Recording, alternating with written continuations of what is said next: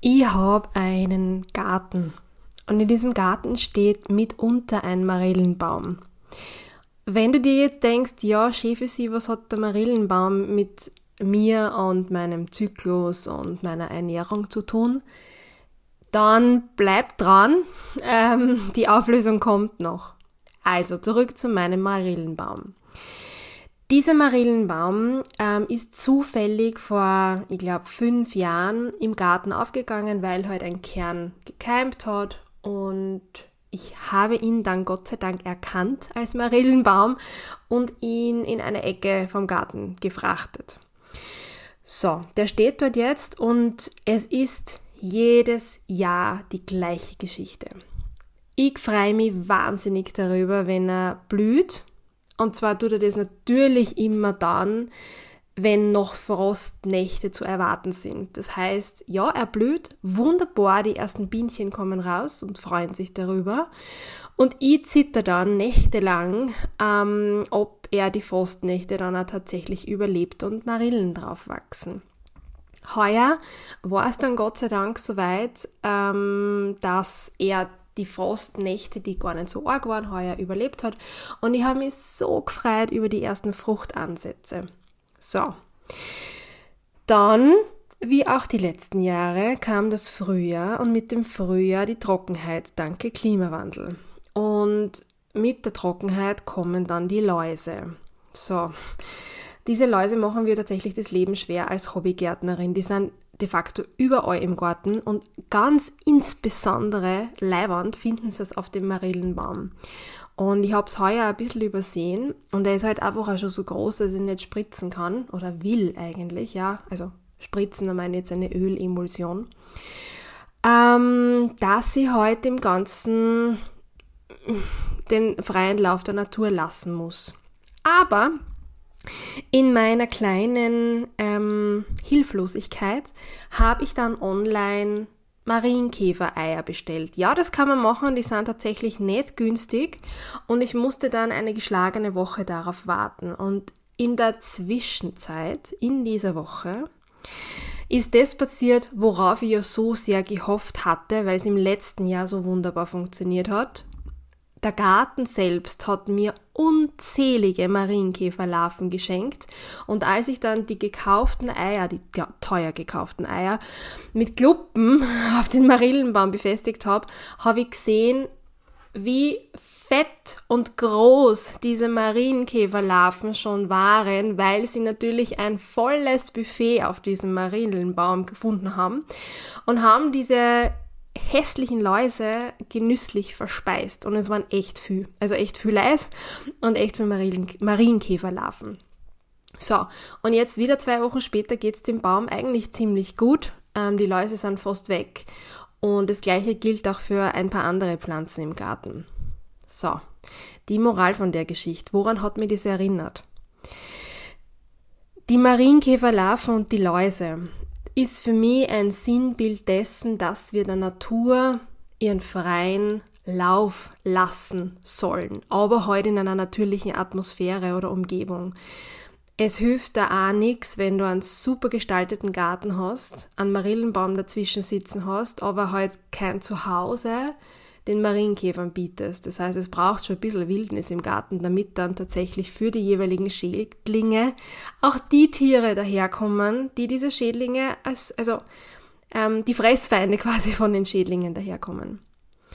Und mir hat das Thema an die Entgiftung erinnert. Die Marienkäferlarven haben nichts anderes gemacht, als wie den Baum eigentlich wieder entgiftet von dem Gift dieser Schildläuse, ähm, befreit. Und ich werde relativ oft gefragt, was kann ich denn tun, um zu entgiften? Und jetzt meine Frage an dich, was glaubst du denn, womit du dich vergiftest? Was ist es in deinem Leben, was dir nicht gut tut? Isst du vielleicht Dinge, die dir nicht gut tun? Oder umgibst du dich mit Menschen, die dir nicht gut tun? Saugst du Gift auf in der Arbeit, weil es eine vergiftete Atmosphäre ist, weil, weiß ich nicht, die Stimmung schlecht ist oder du was tust, was du eigentlich nicht machen willst? Entgiftung ist im Körper ein großes Thema der Leber. Und die Leber ja, die leidet nicht nur bei schlechter Ernährung, die leidet auch bei Krankheit, die leidet auch, wenn du die Pille nimmst, die leidet, wenn du deine Emotionen nicht auslebst, die leidet äh, de facto wegen jedem, wegen jeder Kleinigkeit. Auch Umweltgifte, ähm, wo und wie du lebst. Der einzige mh, mm, Nachteil unter Anführungszeichen ist, du merkst nicht direkt bei der Leber, dass es der Leber nicht gut tut, also nicht gut geht. Die Leber selbst schmerzt nicht, sondern wenn dein Körper überlastet ist und die Leber nicht mehr richtig arbeitet, mm, dann zeigt sich das halt auf ganz, ganz unterschiedlichste Art und Weise und zwar hier bei jedem anderen.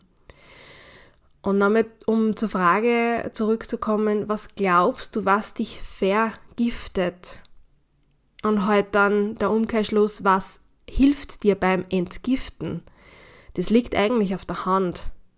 Lass mir das weg, was dir nicht gut tut. Versuch einmal dort anzusetzen, wo du glaubst, dass es herkommt. Ein relativ einfacher, unter Anführungszeichen einfacher Hebel ist natürlich die Ernährung. Wenn du das Gefühl hast, dass du entgiften musst, weil der Körper überlastet ist, dann frag dich mal, wie oft trinkst du Alkohol? Wie oft isst du Zucker? Und lass das mal weg für eine Zeit. Und dann musst du dem Körper auch keine ah, literweise Entschlackungstees zuführen oder irgendwelche Medikamente aus der Apotheke nehmen oder ich weiß nicht, was für eine Entgiftungskuren machen. Schon alleine die Tatsache, dass du die Dinge aus deinem Leben streichst und weglässt, die dir nicht gut tun, führen dazu, dass der Körper entgiftet. Schwitzen ist de facto eine Entgiftungsreaktion. Jeder Stuhlgang, jede Menstruation ist Entgiftung. Da wird was ausgeschieden, was der Körper nicht braucht. Und wenn du jedes Mal immer wieder jetzt aus Ernährungsperspektive was hinzufügst, was der Körper wieder entgiften muss, dann ist es klar, dass er nicht runterkommt von seinem Level, von seinem Stresslevel eigentlich. Das heißt, der erste Schritt für die richtige Entgiftung aus meiner Perspektive ist weglassen. Ist einfach Dinge mal wegzulassen und zu schauen, dass man auf a, ja in die Mitte einfach wieder zurückkommt, auf ein neutrales Niveau wieder zurückkommt und die Überlastung runterregelt. Und da habe ich heute halt einfach an die Marienkäfer auch denken müssen beim Thema Entgiftung. Die haben halt dafür gesorgt, dass die Überlastung an Läusen vom Baum wieder wegkommt und der sich wieder erholen konnte. Ja, es sind ein paar Äste jetzt abgestorben und braun worden, aber der Stamm und die Haupttriebe, denen geht's wieder gut. Der Marillenbaum hat sich von dem entledigt, was er nicht halten kann, weil es einfach zu anstrengend gewesen wäre und hat für sich dann entschieden, was abzustoßen.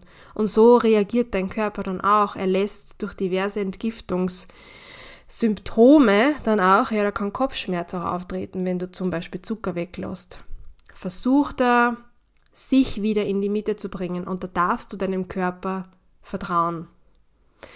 Vielleicht wird es kurz mal schlimmer am Anfang von der Entgiftung unter Anführungszeichen, aber das ist normal. Wichtig ist, durchzuhalten und zu bemerken, ob sich was verändert. Und in den meisten Fällen tut es das. Wenn du aufmerksam bist und auf deinen Körper hörst, dann wirst du merken, dass dir die Entgiftung oder einfach nur das Weglassen von Dingen, die dir nicht gut tun, gut tun. Und wenn du mir was Gutes tun willst, dann hinterlass doch eine Bewertung für den Podcast, wenn er dir gefallen hat. Schreib mir eine E-Mail, schau auf der Website vorbei, was auch immer. Ich freue mich über jeden Weg, der dich zu mir bringt und vielleicht zu einem kleinen Austausch. Und ja, bis zur nächsten Folge wünsche ich dir schlicht alles Liebe.